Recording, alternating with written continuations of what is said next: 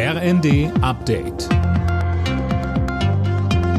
Stündlich neu. Auf den Punkt informiert.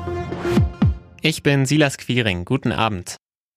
Auf Lebensmitteln in Deutschland soll es in Zukunft ein fünfstufiges staatliches Label zur Tierwohlkennzeichnung geben. Landwirtschaftsminister Özdemir hat seine Pläne dazu heute vorgestellt.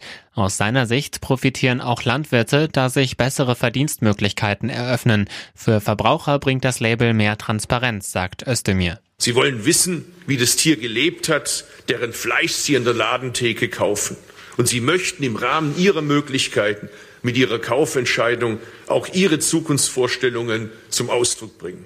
Dafür braucht es verbindliche Information, breite Transparenz, die schafft die Haltungskennzeichnung.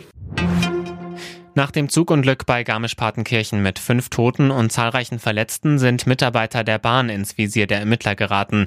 Der Verdacht der fahrlässigen Tötung steht im Raum. Nähere Angaben zu den Vorwürfen gegen die drei Bahnmitarbeiter machten die Ermittler zunächst nicht.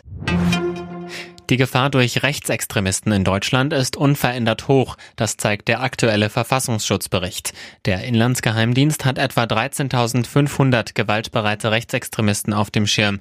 Nach den Corona-Protesten versuchen Rechte nun verstärkt auch den Ukraine-Krieg für ihre Zwecke zu instrumentalisieren.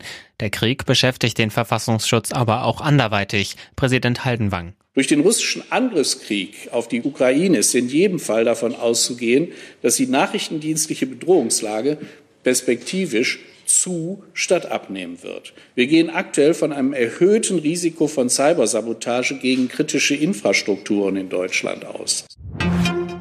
Nach dem 1:1 gegen Italien steht für die deutsche Nationalelf heute in der Nations League der nächste Klassiker an. Es geht gegen England. Anstoß in München ist 20.45 Uhr. Alle Nachrichten auf rnd.de